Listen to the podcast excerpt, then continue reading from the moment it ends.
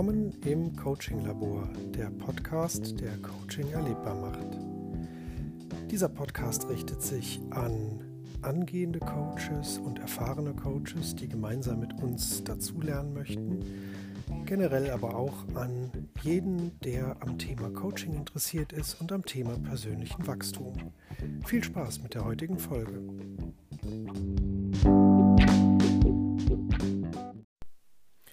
Heute spreche ich mit dem Coach René Längert darüber, wie wir beide zum Coaching gekommen sind und was in der Anfangszeit für uns besonders spannende Dinge, aber auch herausfordernde Dinge waren.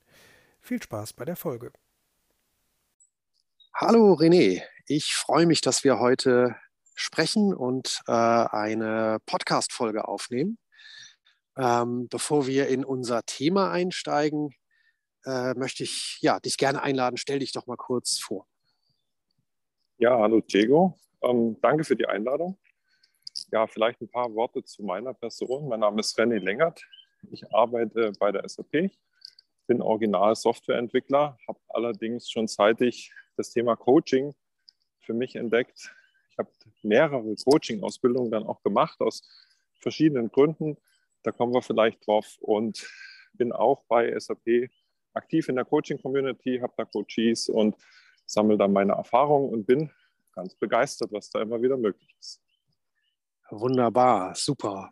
Vielleicht sollten wir noch erwähnen, ähm, dass es durchaus sein kann, dass man im Hintergrund mal ein Vogel zwitschern hört, denn der René und ich, wir sind beide draußen unterwegs, allerdings nicht am selben Ort äh, und nehmen das Gespräch einfach hier auf in einem virtuellen Spaziergang. Ja, ähm, genau. Ich habe es in äh, einer Intro-Folge schon mal gesagt, kann natürlich auch noch mal ganz kurz erwähnen, ähm, dass äh, ich momentan als Agile Coach beschäftigt bin, aber darüber hinaus eben auch äh, in dem Unternehmen äh, Coaching anbiete. Und äh, mir geht es da ganz genauso wie dir. Ich bin auch da immer fasziniert, was möglich ist, was Menschen für sich entdecken können, wenn sie eben durch eine Coaching-Unterhaltung äh, neue Perspektiven aufdecken. Für heute haben wir uns überlegt, wollen wir beide mal ein bisschen beleuchten, wie sind wir denn zum Coaching gekommen? Und äh, weiß nicht, hast du direkt einen Impuls, wo du was erzählen möchtest? Ähm, und wenn nicht, gib gerne den Ball an mich zurück. Ja, ich äh, nehme den Impuls natürlich auf. Ähm, wie bin ich äh, zum Coaching gekommen?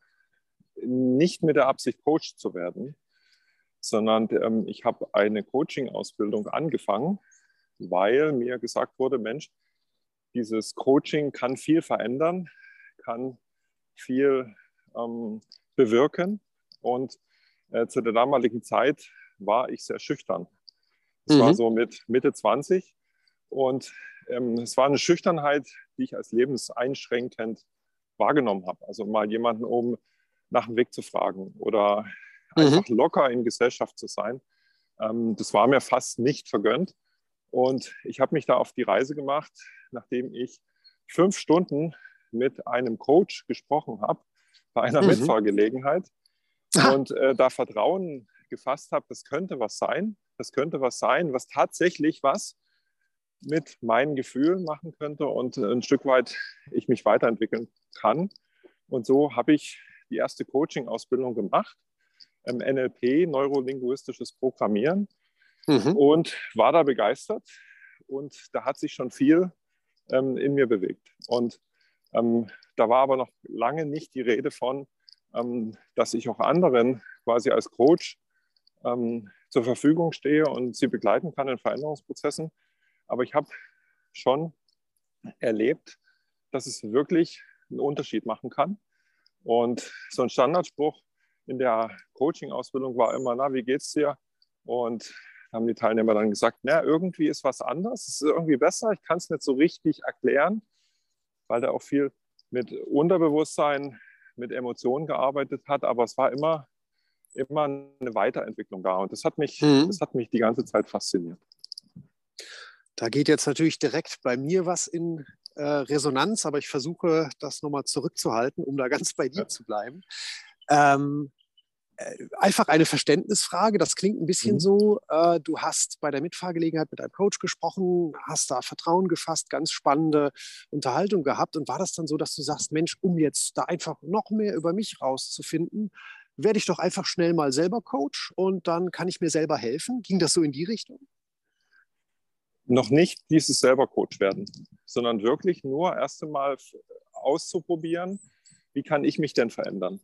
Und damit meine okay. Erfahrung zu sammeln. Und es hat mir dann so gut gefallen, um vielleicht daran anzuknüpfen. Ich habe dann diese Ausbildung gemacht. Nicht bis zum Trainer, nicht bis zum Coach, aber bis zum sogenannten Master, also jemand, der eben einfach diese Konzepte von diesem ah. NLP ähm, anwenden kann und ja. auch bei sich selber anwenden kann. Okay. Und dass ich dann eine zweite Coaching-Ausbildung gemacht habe, die hieß dann Transaktionsanalyse und zu meiner Verblüffung habe ich dann gesehen, wie unterschiedlich eine andere Coaching-Richtung auch sein kann. Weil die mhm. Transaktionsanalyse, die hat sich sehr auf Sprache fokussiert. Die kam so ein Stück weit mhm. aus der äh, Freudschen Psychoanalyse. Mhm. Und da ging es halt wirklich so um sprachliche Konzepte, um Feinheiten und ähm, war so eine ganz andere Richtung. Und auch das hat mir wieder sehr geholfen, diesmal mehr in der Kommunikation und mehr in ähm, so Teamsituationen, ähm, wo ich dann einfach festgestellt habe, oh wow, so unterschiedlich kann das sein. Aber irgendwie immer so mit diesem Punkt, aber die Leute in der Ausbildung, die ticken ähnlich. Also mhm. die sind offen, offen für Veränderungsprozesse. Ja. Und ähm, es hat mich weiter fasziniert.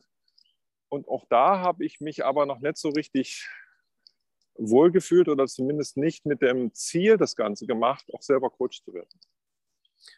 Ja, eine Sache, die ich einfach nur bestätigen kann, vielleicht geht das einfach jedem so, der in einer guten Coaching-Ausbildung ist. Die Leute, die meisten, die da mit einem in einer Ausbildung sind, die ticken da irgendwie ähnlich, die sind neugierig, die haben vielleicht auch schon ein Stück weit diese Haltung abgelegt. Alles ist so, wie es ist und es muss auch immer so bleiben und äh, hier kann ich mich nicht verändern oder da, sondern eher diese Neugier zu sehen. Ich glaube, man, man muss vielleicht einmal erlebt haben, dass man eine spannende Frage gestellt bekommt, auf einmal ein bisschen aus dem Ich, was man glaubt, die ganze Zeit zu sein, auszusteigen, einen Meter nach rechts oder links zu gehen und dann nochmal neu auf eine Situation zu gucken und dann zu sagen, ach stimmt, ich könnte auch das machen. Und auf einmal fühlt sich dieses, ich könnte auch das machen, viel stimmiger an und irgendein Widerstand ist plötzlich weggefallen. Das war so ein bisschen was bei mir, wo ich dann merkte, ach, da will ich aber, da will ich aber mehr drüber erfahren. Da kann man wahrscheinlich als Mensch irgendwie anders durch die Welt gehen. Das hatte mich so fasziniert und das habe ich bei dir, meine ich, auch so ein bisschen rausgehört. Äh, ganz spannend, ja. Wie war das bei dir? Also hast du deine erste Coaching-Ausbildung schon direkt mit dem Ziel, auch Coach zu sein, gemacht? Ähm, oder war das ähnlich? Äh, gewisserweise ähnlich und natürlich doch irgendwo ein bisschen anders. Bei mir war das, was mich fasziniert hat, gar nicht mal so sehr eine Ausbildung, sondern einfach ein äh, Kollege, der ähm, auch als Coach ausgebildet ist. Momentan, soweit ich das äh, auf dem Schirm habe, gar nicht das jetzt hauptsächlich äh, äh verwendet äh, im, im Beruf. Und der hat das wird jetzt drei, vier, fünf Jahre her sein, in dem Team, wo wir damals zusammen waren, das Konzept systemischer und zirkulärer Fragen vorgestellt. Also sowas ganz Simples wie, ich würde jetzt über irgendeinen Fall berichten und du würdest mich vielleicht fragen, ja gut, was wird denn deine Frau jetzt dazu sagen oder dein Kollege? Und irgendwie hat mich das äh, so fasziniert, in, in, diesem Beispiel wäre meine Frau jetzt ja gar nicht anwesend. Ich würde mir stattdessen versuchen zu überlegen, was sie sagt. Das heißt, ich mache schon so einen Perspektivwechsel und kann plötzlich andere Dinge sehen. Und ich weiß noch, dass mich diese Fragen so fasziniert haben. Ich habe mir da eine Mindmap gebastelt. Welche Fragen gibt es denn da? Und weiß auch noch, dass ich so ein bisschen, ja, nicht erzwingen wollte, aber ich, ich wollte einfach unbedingt diese tollen Fragen benutzen. Und mir fiel das anfangs so schwer, offene Fragen zu stellen, weil ich so gewohnt war, immer Fragen zu stellen, wo der andere mit Ja und Nein antwortet. Das hat sich jetzt glücklicherweise durch Übung verändert, dass ich einfach so ganz unterbewusst irgendwie den Impuls habe, nee, da will ich jetzt gar nicht eine Ja und Nein Antwort. Das war so der Startpunkt bei mir ähm, und gar nicht eine, eine Ausbildung. Und dann, um das vielleicht kurz abzurunden, äh, kam irgendwann in meiner Karriere die Möglichkeit dazu, als Agile Coach zu arbeiten, was ich ja heute immer noch tue.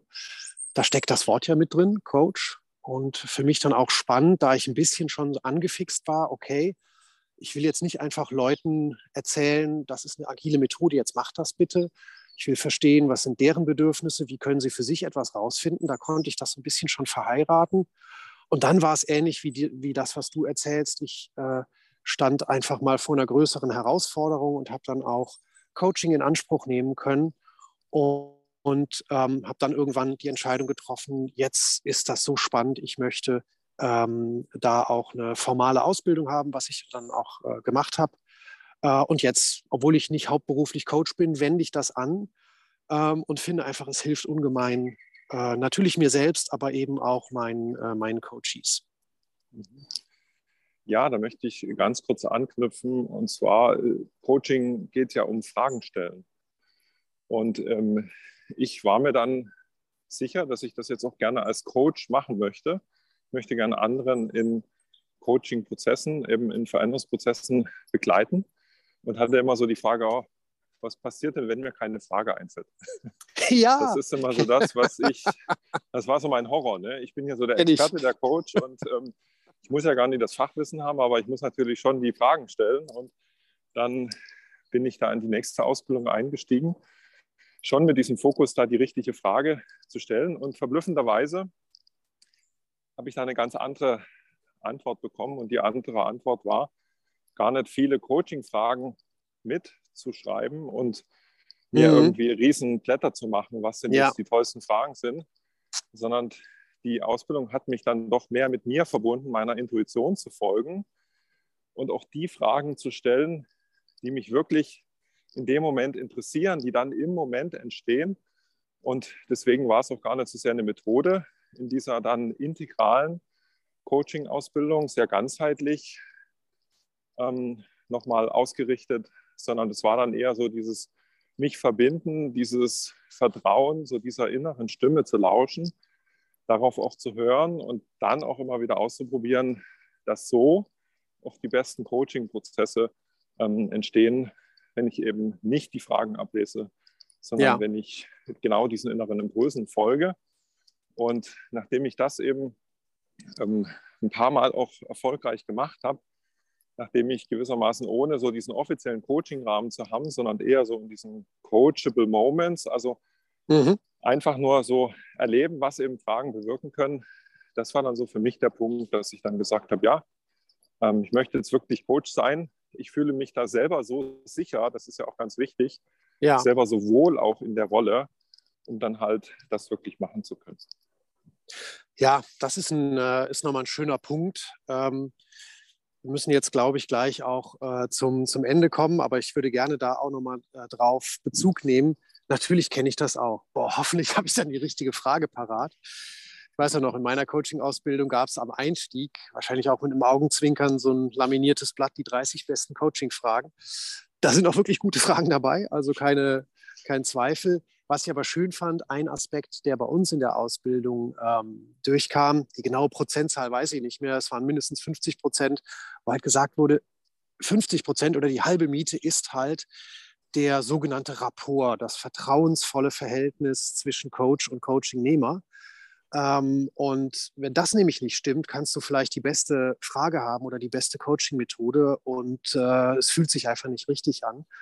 Für mich ist das, was du sagst, völlig nachvollziehbar. Ich brauche da nicht den Fragenkatalog. Ich brauche wahrscheinlich eher das Vertrauen, meine eigene Neugier und vor allen Dingen, und das ist nicht immer leicht, Loslassen von einer Agenda. So nach dem Motto, okay, ich weiß jetzt, was die Herausforderung bei meinem Coachingnehmer ist. Jetzt muss ich das ja lösen. Jetzt muss ich ja unbedingt was tun, damit es meinem Coachingnehmer ganz gut geht. Ähm, natürlich trete ich nicht mit der gegenteiligen, äh, dem gegenteiligen Ziel an, lass mal alles machen, damit es dem noch schlechter geht. Aber zu sagen, die Herausforderung und die Lösung gehört eben meinem Coachingnehmer. Und ähm, an mir ist es jetzt einfach nur diesen Raum äh, dafür anzubieten, dass, dass sich da neue Erkenntnisse zeigen können. Das ist immer wieder für mich ganz neu eine spannende Erfahrung. Mhm.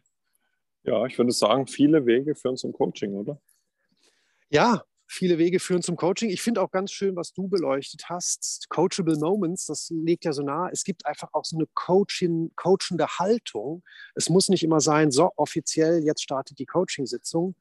Mir ist noch wichtig, aber auch zu erwähnen, äh, kein Coaching ohne Auftrag. Ne? Also wenn jemand jetzt, äh, wenn man das nicht transparent macht und da irgendwelche Dinge aus jemandem herauslockt und das will die Person gar nicht, das, das wäre auch nicht vertrauensbildend. Aber eben zu sagen, genau, viele Wege führen dahin und manchmal ist es einfach nur das Gespräch, äh, was man so hat, wo eine spannende Frage äh, zu ganz neuen Erkenntnissen führt. Ja, mhm. vielen Dank, René, dass du da äh, berichtet hast, wie du zum, zum Coaching gekommen bist. Und äh, mich hat es besonders auch gefreut, da so Parallelen zu erkennen, die man vielleicht am Anfang so einer Coaching-Ausbildung, äh, so, so Herausforderungen oder Fragestellungen, die man da so als angehender Coach hat. Vielen Dank für die Einladung. Sehr gerne. Danke dir. Tschüss. Tschüss.